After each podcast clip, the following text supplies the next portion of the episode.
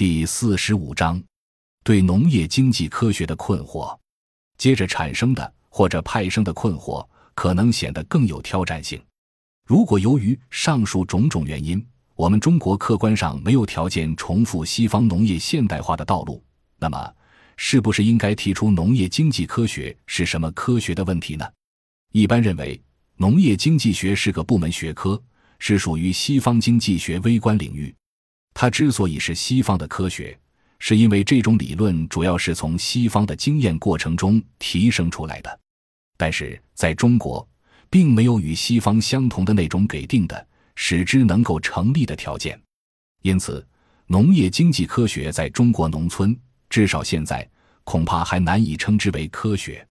这就要提到科学方法论。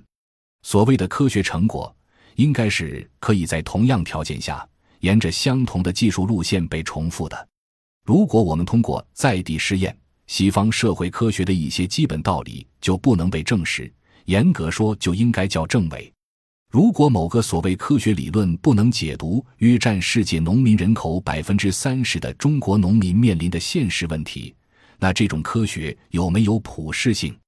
如果没有，那么学生在校学的、老师教的、研究人员据以进行论证的都是什么呢？随之派生的困惑，可能不是我一人的，但却更令人不安，因为在大多数场合，我只要这样提出讨论，马上就会有人指出：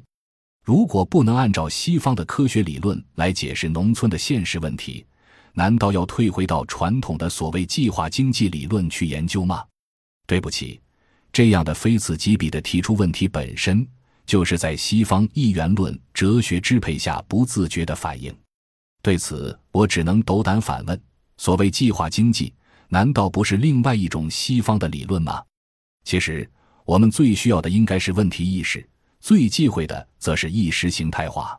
需要说明的是，我本来一向是尊重理论的，但是对那些不符合本土现实、只会盲目照搬的理论，实在容易使我这种搞实地调查出身的人产生困惑。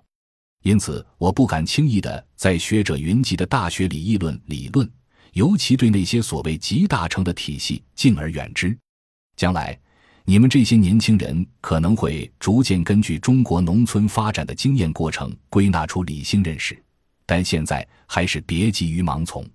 即使不敢谈对老师发难，或者对学科本身提出颠覆性的观点，哪怕能在平时学习的过程中多一点困惑。就如困惑着我的困惑，就算不容易了。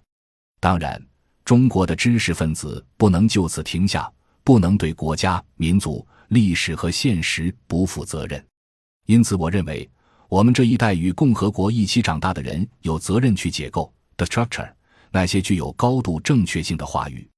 通过下基层调查，通过向实际学习，重新认识已经被我们这一代约定俗成的概念和共识。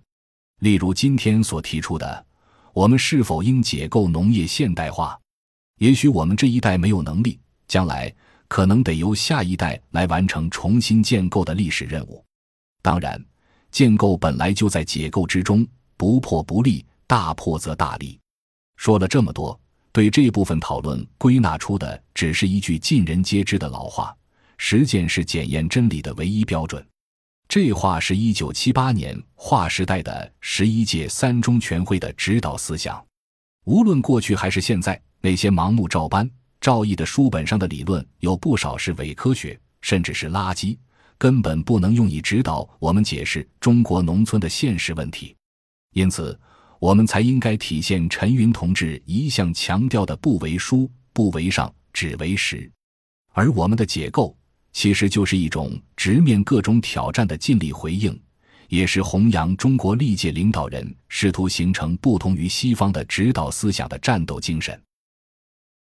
感谢您的收听，本集已经播讲完毕。喜欢请订阅专辑，关注主播主页，更多精彩内容等着你。